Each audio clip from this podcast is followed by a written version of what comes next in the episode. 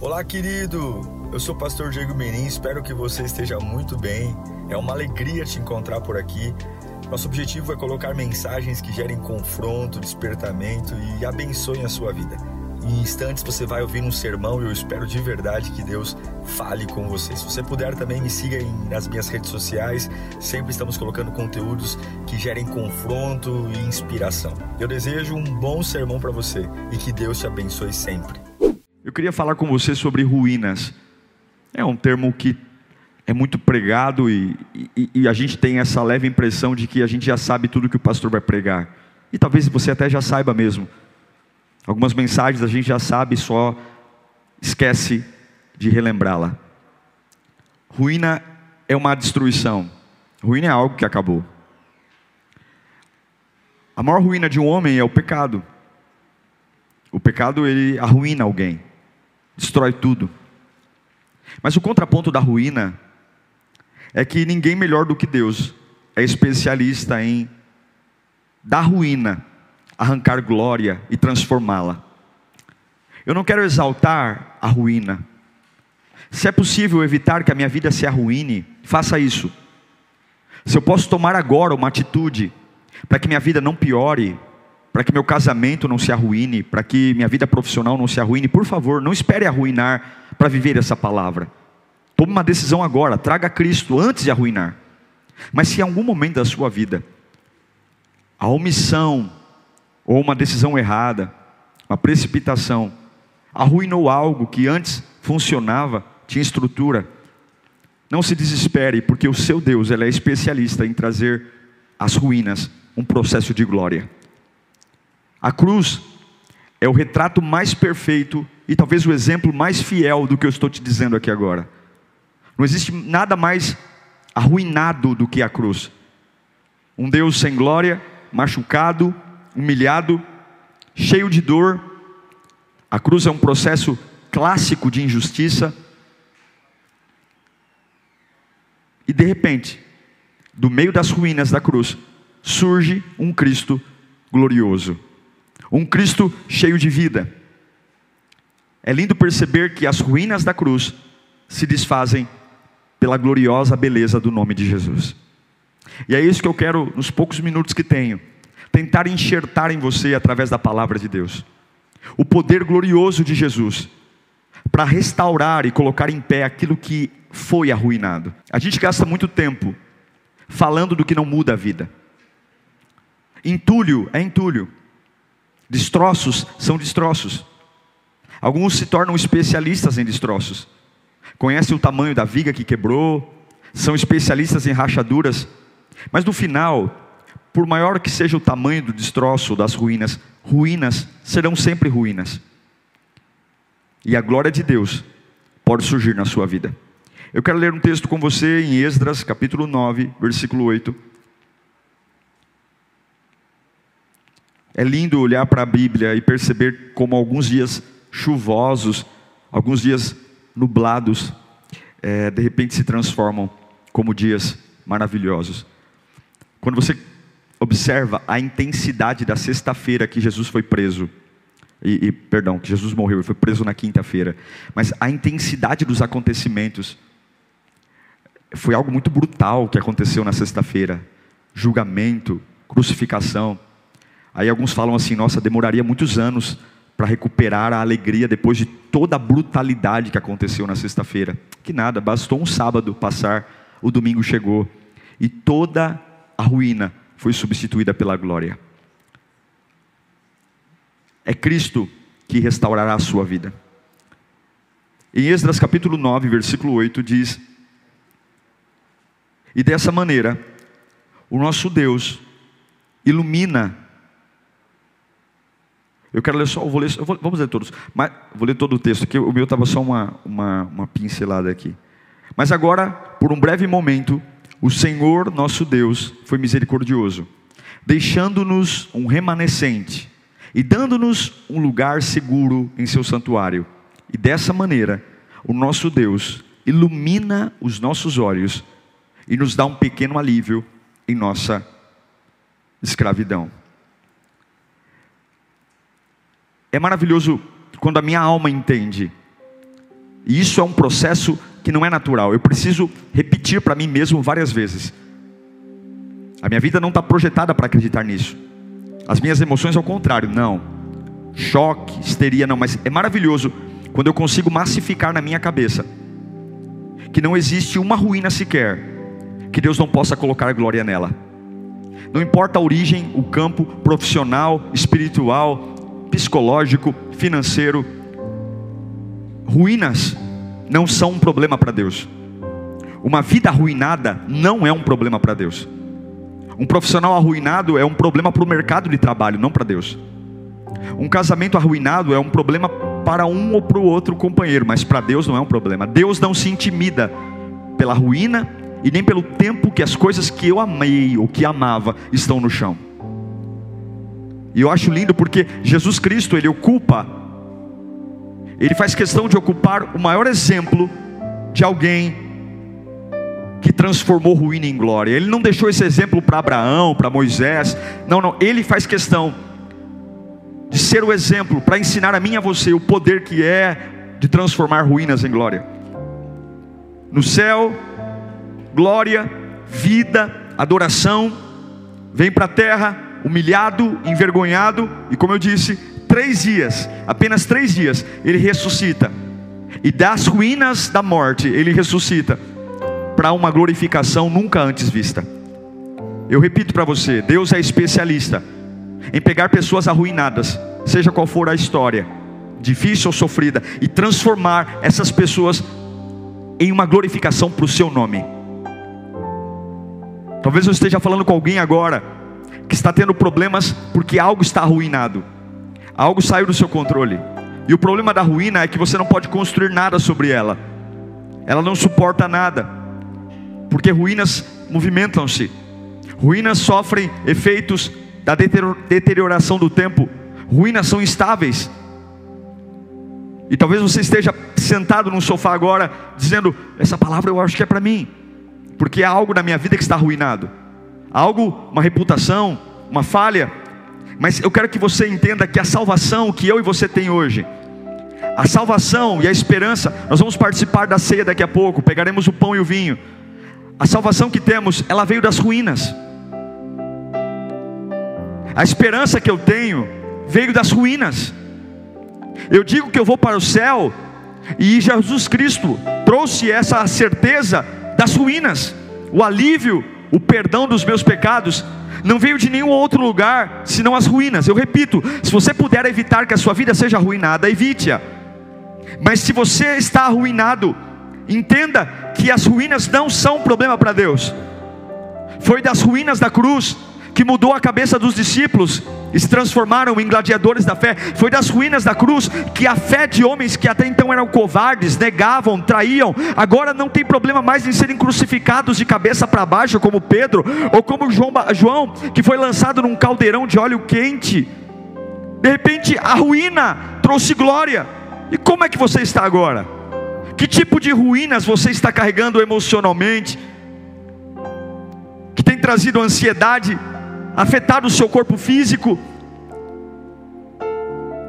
Quantos chegaram à igreja em ruínas e aprenderam a andar com Cristo e agora estão em pé? Em vários momentos da história, o, po, o próprio povo hebreu se arruinou em más escolhas, mas na presença de Deus, da plena penúria, Deus os ergueu. O pecado, sem dúvida, é o maior vilão em transformar a nossa vida em ruínas. Assim como o pecado arruína, Deus transforma a ruína em glória. Mas é bonito ouvir o que eu estou pregando aqui. Bonito, uau! Mas tudo tem um preço. Uma vida transformada tem um preço. Uma vida que vale a pena tem um preço. Só é barato o que é porcaria. Produto bom custa caro.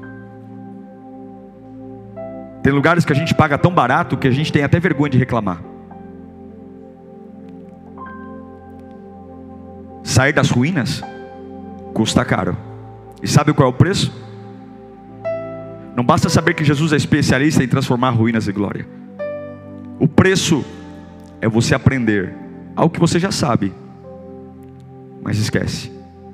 O preço de sair das ruínas é aprender a louvar a Deus no meio das ruínas. Ninguém nunca sairá das ruínas até ter a capacidade de louvar a Deus em meio às ruínas. Quer exemplos? Paulo e Silas em Atos capítulo 16 foram cruelmente espancados. 40 chicotadas dos judeus no peito, 40 chicotadas dos romanos nas costas, e agora, depois de um espancamento, eles estão presos. Ninguém tem vontade de cantar quando apanha. Ninguém tem vontade de cantar quando está machucado, principalmente depois de ser espancado quase até a morte. Ninguém tem vontade de cantar quando está num ambiente desagradável. A gente se acostumou com ar-condicionado, a gente se acostumou com bom som, nos acostumamos com detalhes. Quantos estão com biquinhos aí porque simplesmente tem uma goteira na sala? Mas sabe por que, que o terremoto veio em Atos capítulo 16? Era porque ele pagou o preço. Não era porque Deus olhou para ele e falou: Paulo, eu te amo mais do que os outros. Não queira que a sua vida seja desarruinada, se você não estiver disposto a pagar o preço de, no meio dos entulhos, começar a cantar algo ao Senhor. Se te oferecerem objetos, elementos, joga-os no lixo, porque é louvar ao Senhor que sai da ruína. É o povo hebreu que quando vê Faraó se aproximando de frente do Mar Vermelho, eu tenho falado muito sobre isso nesses últimos dias. Quando eles veem Faraó chegando, eles começam a blasfemar, reclamar, mas aí o que, que Moisés faz? Moisés vai louvar ao Senhor, e do meio de uma situação que iria arruiná-los, os carros de ferro de Faraó iriam passar por cima deles, iriam matá-los, ia ser, ia ser um massacre. Mas aí Moisés canta, e aí Deus diz: toca no mar. Por quê? Porque Deus ama homens que conseguem ver a grandeza de Deus mesmo quando estão arruinados. Deus ama quando pessoas são maduras ao ponto de colocarem Deus acima das suas ruínas. Você consegue ter força para louvar arruinado? Você consegue ter força ou você quer falar da sua ruína? Ou você quer contar o quanto é duro morar na ruína? Você quer falar da sua ruína ou você quer louvar? Você quer contar a sua história triste para todo mundo ou você quer louvar? Você quer colocar uma história que nunca vai mudar nada, mas te deixa tranquilo, arruinado, ou você quer louvar? Eu quero motivá-lo nessa noite a louvar ao Senhor, mesmo no meio de um casamento arruinado. Eu quero te motivar a louvar ao Senhor, mesmo no meio de uma vida profissional arruinada. Ninguém te dá mais emprego, ninguém acredita, mas eu quero motivar você a louvar ao Senhor. Eu quero louvar, motivar você a louvar ao Senhor, mesmo que teu filho esteja pior, usando droga, rebelde. Eu quero motivar você a louvar ao Senhor, mesmo que você não tenha mais, eu quero mais crédito. Eu quero motivar você a louvar ao Senhor, porque o teu Jesus Cristo, ele não deixou esse exemplo para ninguém.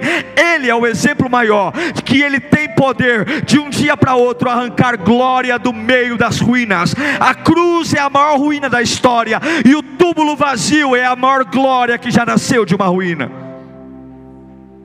Você serve a um Deus que esteve morto numa sexta-feira, desacreditável, desacreditado, mas de forma improvável, ele se ergue no meio das ruínas. O texto que li para vocês em Esdras é o começo de um povo que começou a sua vida com Deus empolgada, mas logo deixaram que o pecado viesse. E quando o pecado veio, tudo arruinou. É, o templo arruinou. Se tem uma coisa que o diabo sabe fazer é arruinar. Não menospreze a capacidade que o diabo tem de arruinar a sua vida. Tudo ele pode tirar de você. A única coisa que ele não tira é a sua vida. E agora, depois de ver o templo arruinado pelo pecado, eles decidem restaurar o templo. E eles sabem que é difícil você construir algo no meio das ruínas. Tem lembranças. Mas aí em Esdras capítulo 3, versículo 10, eles surpreendentemente tomam uma decisão. Em Esdras 3:10, quando os construtores lançaram o alicerce, você sabe o que é o alicerce? Alicerce não se vê, é no chão. Quando eles lançaram o alicerce do templo, os sacerdotes, com suas vestes e suas trombetas, os levitas, os filhos de Asaf, com símbolos, tomaram seus lugares para louvar ao Senhor, conforme prescrito por Davi, rei de Israel. Versículo 11. Com louvor e ações de graça, cantaram responsivamente ao Senhor. Ele é bom, seu amor a Israel dura para sempre. E todo o povo louvou ao Senhor em alta voz, pois haviam sido lançados os alicerces do templo. Eles estavam reconstruindo um templo arruinado. O que eu acho lindo é que numa reconstrução a gente precisa de pedreiros, carpinteiros, serralheiros, mestres de obra, engenheiros, pessoas que entendem de cálculo, pessoas que entendem de uma estrutura. Mas agora, no meio das ruínas, sabendo que eles precisam sair das ruínas, além dos pedreiros, serventes, engenheiros, além das pessoas com argamassa, areia, cimento, pedra, no meio da obra, eles colocam levitas, sacerdotes, a música, a instrumentos, a som, e eles cantam: O Senhor é bom e o seu amor dura para sempre. O Senhor é bom e dura para sempre. Talvez se você estiver fazendo uma reforma na sua casa, fazendo uma construção de um outro cômodo, e você colocar uma banda para ficar tocando enquanto o pedreiro coloca bloco em cima de bloco, tijolo em cima de tijolo, os seus vizinhos vão dizer que você é louco, porque não tem nada a ver ter uma música, uma banda ao vivo em meio da construção. construção é suja, mas quando você sabe que a tua vida arruinou, você sabe que não é mais o tijolo que vai trazer de volta o que você perdeu, é a presença de Deus é, é a presença de Deus. Volte a procurar emprego, busque restaurar seu casamento, mas não, não deixe de colocar a adoração e não deixe de viver uma vida dizendo no meio das ruínas: o Senhor é bom e o seu amor dura para sempre. Eles estavam cantando porque eles sabiam o que queriam chegar. Eles estavam, eles sabiam. Não havia nada. A Bíblia diz que eles estavam colocando o alicerce. O que é o alicerce? O alicerce é a parte mais invisível da obra. É para baixo é dentro da terra, não tem beleza. Mas eles não queriam começar uma reconstrução sem ter a certeza de que Deus seria louvado naquele tempo.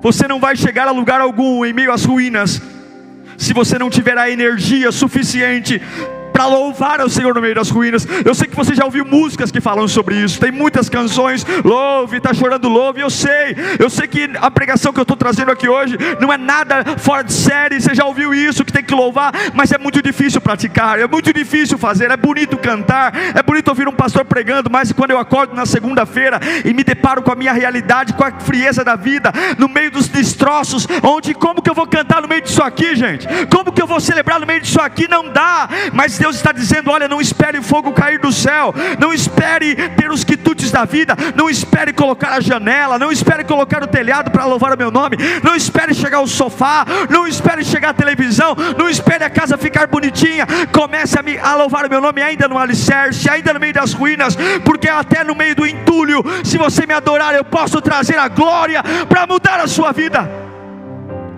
No meio dos entulhos, traga a glória de Deus. No meio do desgosto, traga a glória de Deus. No meio das traições, no meio das agonias, traga a glória de Deus. Coloque como, como esses homens aqui, entre argamassas, entre tijolos. Deixe os músicos, deixe os tamborins, deixe as meninas dançando, deixe o ministério de louvor trabalhando, deixe o rádio tocando. Porque é assim que Deus quer que você haja. O Salmo número 100. Deus dá uma dica de como Ele quer que você se apresente a Ele. A gente acha que toca o coração de Deus pelas lágrimas que derrama, ou pelo choro copioso de soluços. Não. Salmo 100, versículo 4. É assim: entrem por suas portas, não com reclamações, com murmúrios, com gritos de histeria, cerrando os punhos e dando ordem em Deus. Não. Entrem por suas portas com ações de graças. Quer começar a falar com Deus? Obrigado, Senhor Jesus. A Bíblia diz que enquanto os homens trabalhavam, os pedreiros trabalhavam. Havia música no meio dos destroços. Mas aí, o preço que você tem não é só louvar.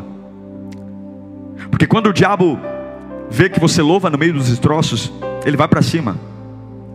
Algumas pessoas me perguntam, e o Salmo 73, depois você leia o Salmo 73, se isso é dúvida para você. Sempre me perguntam, pastor, por que, que o ímpio prospera e eu que sou justo não prospera? A primeira coisa, a prosperidade é muito relativa. O que, que é prosperidade para você? É dinheiro? Eu acho que não. O que, que é prosperidade? É casa, carro do ano? Sucesso é algo muito relativo. Mas ainda que os ímpios tenham mais dinheiro que você, por que, que o diabo atormentaria alguém que ele já tem? Por que, que o diabo perseguiria alguém que já é dele? Alguém que já está amarrado por ele? Para quê? Para que, que o diabo assustaria ou afrontaria alguém que já está no domínio dele? Se ele tiver que afrontar, ele vai afrontar aqueles que pagam o preço de adorar em meio às ruínas. E o que me assusta são os crentes ficarem assustados com isso. O que me assusta são os crentes que têm a capacidade de louvar no meio das ruínas e ficam assustados. Em Esdras, eles começaram a adorar em meio às ruínas. E o que aconteceu? O que sempre acontece quando você louva no meio das ruínas. Em Esdras capítulo 3, versículo 12. Mas muitos dos sacerdotes dos levitas e dos líderes de família mais velhos que tinham visto o antigo templo choraram em alta voz quando viram o lançamento das, dos alicerces desse templo.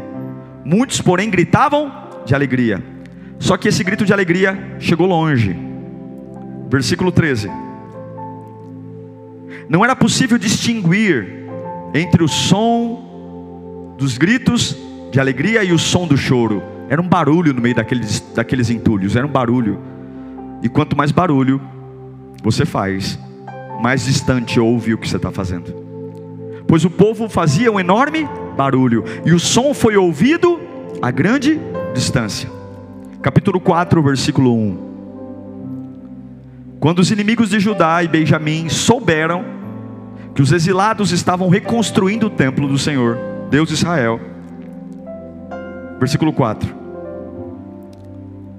Então a gente da região começou a desanimar o povo de Judá. Começaram a desanimá-los. Pessoas que não estavam na obra vieram para desanimá-lo, atemorizá-lo, para que não continuassem a construção, porque o problema não era a construção, o problema é o louvor. Versículo 5: Pagaram propina alguns funcionários para que se opusessem àqueles que se opusessem a eles e frustrassem o plano deles. E fizeram isso durante todo o reinado de Ciro, até o reinado de Dário. Eles não pararam até o rei da Pérsia. No início do reinado de Xerxes, apresentaram uma acusação contra o povo de Judá e de Jerusalém. No meio da reconstrução, no meio das ruínas, o povo de Deus sabia que só o louvor poderia trazer força suficiente para suportar o que tinha que suportar. E aí o que, que eles fazem? Vamos adorá-lo. Entre o material de construção, entre o saco de cimento, entre as argamassas, entre a areia, a pedra, vamos colocar levitas aqui, vamos cantar. O Senhor é bom e o seu amor dura para sempre. Mas o louvor quebranta. A Bíblia diz que misturou o choro com a adoração. Era um barulho e do meio daqueles destroços um som. Do meio dos destroços, um som saiu. E ninguém faz som no meio dos destroços. O destroço é lugar de silêncio. É lugar de pôr a mão no peito em memória a quem morreu no passado. Ninguém faz barulho no cemitério, ninguém faz barulho no museu. Porque no meio dos destroços, nós temos que ter o respeito, e o respeito é silêncio. E quando Satanás vê que os seus destroços estão em silêncio, ele está tranquilo, porque ele sabe que você está velando o que morreu. Mas quando você abre a boca, como eles abriram, misturou a voz de choro com a voz de louvor, e a Bíblia diz: a Bíblia não pode mentir. Durante muito lugar, chegou longe, havia um barulho. Imagine uma nação inteira celebrando: o Senhor é bom, o, Senhor o seu amor dura para sempre, no meio de lágrimas. E a Bíblia diz que esse som foi longe. E esse som trouxe inveja. Esse som trouxe medo. Oposição, pagaram propina para infiltrar gente no meio da construção para desanimar, falsas acusações, tudo para parar, não a construção, porque um prédio sem louvor é um prédio qualquer, mas uma vida que se constrói em adoração a Deus é uma vida que tem solidez. O diabo não tem medo que você seja presidente de uma empresa, mas o diabo tem medo que você se torne presidente de uma empresa, louvando ao Senhor durante o processo. Satanás não tem medo que você fique rico, mas ele tem medo que você prospere e a ferramenta seja a adoração, porque a adoração vai te dar equilíbrio. Satanás não tem medo que você faça paz, as pazes com a tua esposa, desde que essas pazes sejam uma viagem, desde que essas pazes seja você se conformar com algo errado, desde que essas pazes seja você ceder a algum pecado. Mas quando você restaura seu casamento à base de louvor e adoração, ah, meu irmão, aí não. Satanás não tem medo que você venha para a igreja, não, seja um voluntário, não, não, mas se você se torna membro, e a base disso é louvar a Deus, isso é um problema.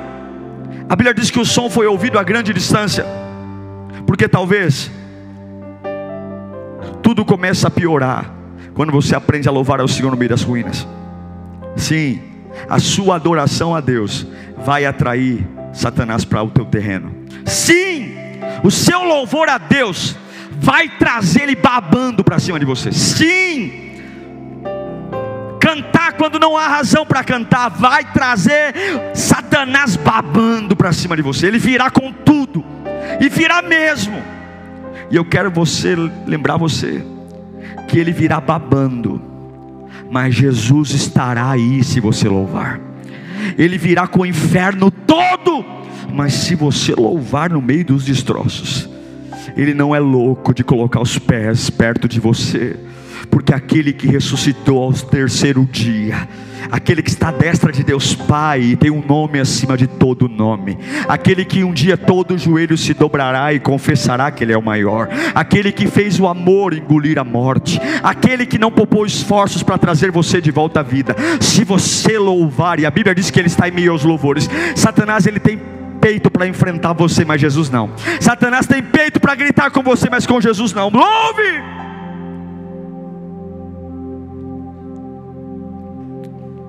Lázaro morre. Ruína, não é? Marta e Maria arruinadas porque perderam o irmão.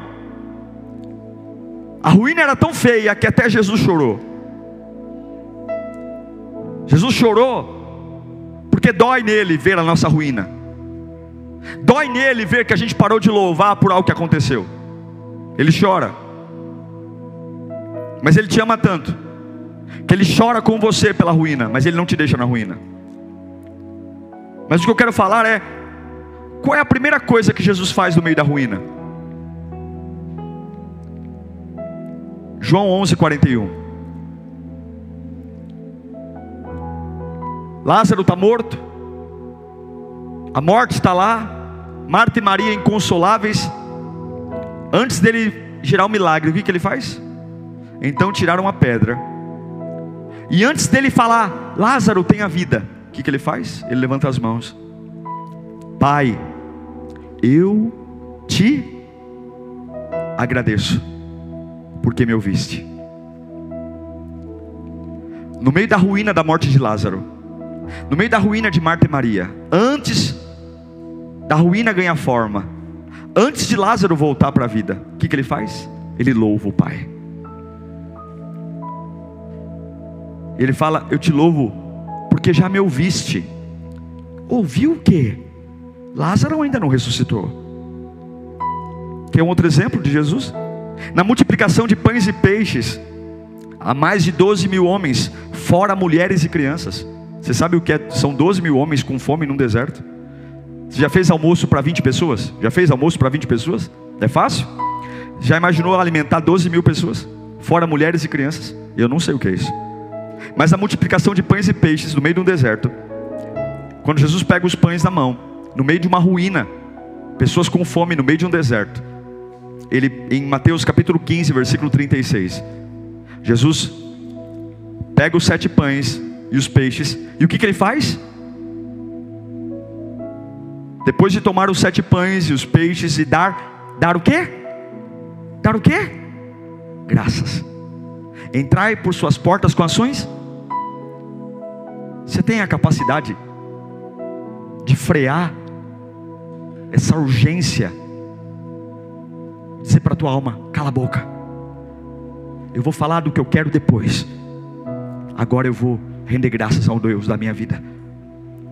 Jesus Cristo, no lugar arruinado, Ele simplesmente transformou em glória, porque Ele deu glória ao Pai.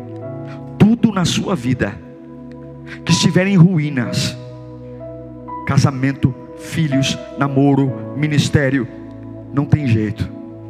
Se estiver em ruínas, só vai haver vida. Vida! Se você adorar o Senhor no meio delas. Na reconstrução, você tem que ter uma palavra, porque Satanás virá. Em Esdras capítulo 6, versículo 14, a Bíblia diz: E dessa maneira os líderes dos judeus continuaram a construir e prosperar. Tinha gente infiltrada no meio deles, tinha gente falando mal deles, tinha acusação, tinha coisas, mas eles prosperavam porque eles estavam encorajados pela pregação dos profetas. Ageu estava lá no meio deles, Zacarias estava lá no meio deles. Havia gente ruim, havia falso profeta, havia gente infiltrada, mas o louvor estava lá e havia profeta. Ageu e Zacarias estavam lá dentro, estavam lá dentro. E o que, que eles estavam fazendo? Pregando. Que ambiente você frequenta quando está reconstruindo sua vida? É para barzinho que você está indo? Qual é o ambiente que você frequenta no meio das suas ruínas? Tinha um ministério de louvor lá no meio das ruínas. Ageu e Zacarias estavam lá no meio.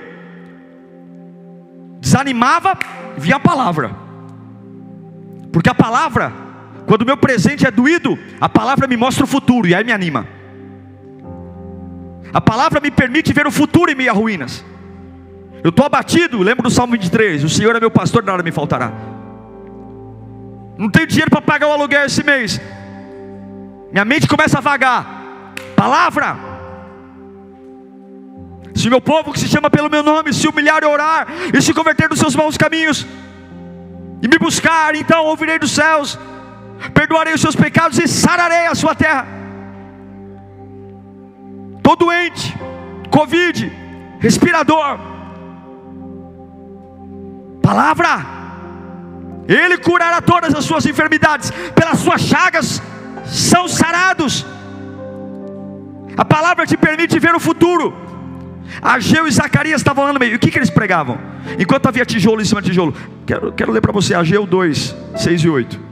Enquanto havia gente falando mal, enquanto havia gente infiltrada, a banda estava tocando e Ageu profetizando. Olha o que Ageu profetizava.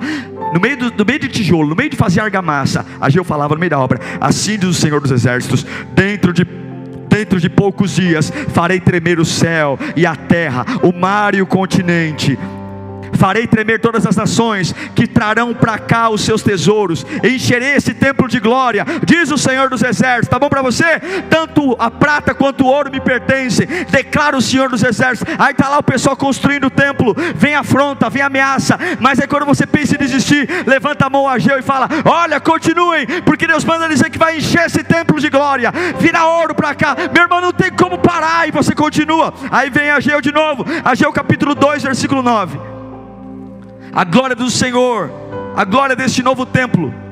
O profeta Ageu profetizou de novo. Está lá pancada no lombo, pancada, humilhação. Mas quando você tem a palavra perto de você, você não desanima. O que, que Ageu profetiza no meio dos entulhos?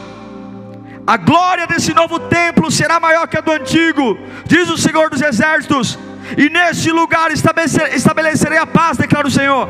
E aí o camarada que estava quase largando a colher de pedreiro, quase largando a pá, quase largando lá o, a massa do, do, reboque, ele volta a pegar a massa do reboque, porque a palavra bateu no coração e falou: Olha, continua, porque nada vai impedir a glória que vem agora, é maior do que você já viu, já ouviu, essa nova fase, essa glória que virá das ruínas. Quem você tem ouvido no meio das ruínas? Quem são as aves de mau agouro que estão plantadas no seu ouvido? lá, manda embora, enxota, traga a palavra, conhecereis a verdade, e a verdade vos libertará. Creia nisso, querido, creia. No meio da construção, Ageu fala o que está melhor. O que vem à frente é maior do que você já viveu. Eu vou fazer o seu futuro melhor. E aí anima o povo a trabalhar. Eu vou fazer. Não era só Ageu que estava lá, Zacarias também estava. Quer ver o que Zacarias profetizava no meio das ruínas? Enquanto estavam fazendo um alicerce? Zacarias capítulo 9, versículo 9. Olha se, se isso não anima, no meio da construção ouvi um profeta falando isso para você. Alegre-se muito, cidade de Sião. Exulte, Jerusalém. Eis que o seu rei vem. Eis que o seu rei vem, justo e vitorioso, humilde, olha, e montado no jumentinho, um jumentinho de cria de jumento. Aleluia. Que está fazendo uma referência você sabe o que? A entrada triunfal em Jerusalém.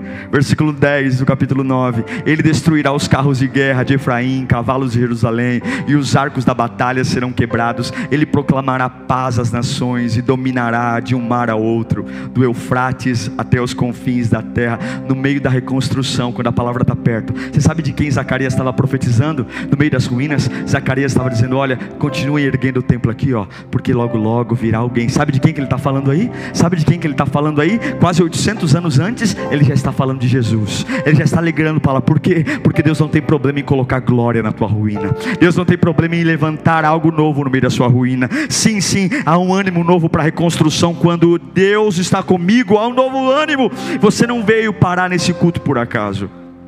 E esse culto, essa palavra, ela não tem nada a ver com o seu passado e nem com o seu presente ela tem tudo a ver com o seu futuro. Meu desejo é que essa palavra te encha de futuro. Assim como Ageu diz: Olha, louvem nas ruínas, porque a glória da segunda casa vai ser maior que a da primeira. Assim como Zacarias levanta a mão e fala: Olha, continue construindo, ignorem as ameaças, continue louvando alto, deixa que venham, porque logo, logo desse templo nós vamos conseguir algo, construir uma linha sucessão. Logo, logo virá alguém que é justo, fiel, verdadeiro, virá montado no jumentinho e ele vai destronar os reis. Eu termino dizendo: pague o preço. Quer sair das ruínas? Pague o preço pague o preço, louve. Deixa a palavra levar você para o futuro. Ruínas ganham vida pelo louvor e pela palavra. São os levitas de um lado tocando, o Senhor é bom e o seu amor dura para sempre. E do outro lado, Ageu e Zacarias dizendo: A glória da segunda casa é maior que a da primeira. Logo, logo virá alguém que é justo, fiel, e isso me dá ânimo. É louvor de um lado e palavra do outro. A sua vida pode ser um lembrete constante para as pessoas que conhecem você, que conhecem seu passado. A sua vida pode ser um lembrete, um post-it de que o seu Deus é especialista em de pessoas arruinadas gerar glória. Eu acredito. Eu acredito que Jesus pode nos levar a esse lugar de ruínas à glória. Cada um de nós, aonde quer que você esteja, você pode no meio dos destroços das ruínas. Louvar ao Senhor. Eu encerro lendo para você Isaías 43. Queria que você levantasse sua mão, eu quero profetizar esse texto para você. Levante suas mãos. Assim como Ageu e Zacarias profetizaram e animaram, eu hoje sou o profeta que Deus está levando para o meio das suas ruínas. E se Deus me deu esse privilégio, eu quero profetizar algo para você. Algo que vai não te encher de passado e nem de presente, mas algo que vai te encher de futuro. Mas agora sim, diz o Senhor, aquele que te criou, ó Jacó, aquele que te formou, ó Israel, não tema, não tema, por, pois eu o resgatei, eu o chamei pelo nome, você é meu. Quando você atravessar as águas, eu estarei com você, e quando atravessar os rios, eles não te encobrirão. Quando você andar através do fogo, você não se queimará, as chamas não arderão em ti, não arderão em brasas sobre você, pois eu, diz o Senhor, sou o seu Senhor, o seu Deus, o Santo de Israel, o seu Salvador, e dou o Egito como resgate por você, a Etiópia e Seba, e em troca de você. Quebra o silêncio das ruínas Cante tão alto que Satanás vai ter que vir correndo em tua direção e que venha, porque o Deus de paz esmagará Satanás sobre os meus pés e os seus pés, pois minhas ruínas serão barulhentas, pois minhas crises serão barulhentas, pois minhas dores serão barulhentas. porque eu não preciso de climinha para adorar. Feche os seus olhos, quero orar por você. Que em nome de Jesus, aonde você estiver agora, que a glória do Pai te desperte. Por mais doída que foi a sexta-feira, dê graças ao Pai. Por mais que o Lázaro esteja morto há quatro dias, Marta e Maria deixando você maluco e chorando, não saia falando do que você precisa. Levanta a mão, engole o choro e diga: Graças, Pai, eu te dou. Eu te dou. Graças eu te dou, ainda com caroço, ainda com a depressão. Graças eu te dou. Ainda tendo mais de mil, doze mil homens para alimentar e nem saber. Graças eu te dou. Das minhas ruínas das minhas ruínas eu vou gerar a glória de Deus. Você que está deitado aí na sua casa agora, você que está abatido, você que está sentado, meu irmão querido, agora abre a sua boca e comece a glorificar o nome de Jesus. Vai lá, começa a glorificar o nome de Jesus. Glória, glória, glória, glória, glória, glória. Vai lá, glória, glória, alto, alto, alto, alto, alto, alto. Talvez misture como misturou neles o aleluia. O Deus é bom com choro, não tem problema não. Talvez vai misturar um gemido, um gemido com um aleluia, não tem problema. Desde que isso seja alto, desde diz que do meio das ruínas o que reverbere não é o lamento, não é a murmuração, mas é o louvor. Esse é o preço que coloca a cadeia no chão, esse é o preço que faz o mar vermelho abrir. Esse é o preço, esse é o preço, esse é o preço que faz o diabo ficar louco porque ele não entende como que ele aguenta. Eu aguento porque eu louvo, eu aguento porque eu sei que mesmo na crise ele é fiel. riaccante le mie andare a bassuri mi accante fa.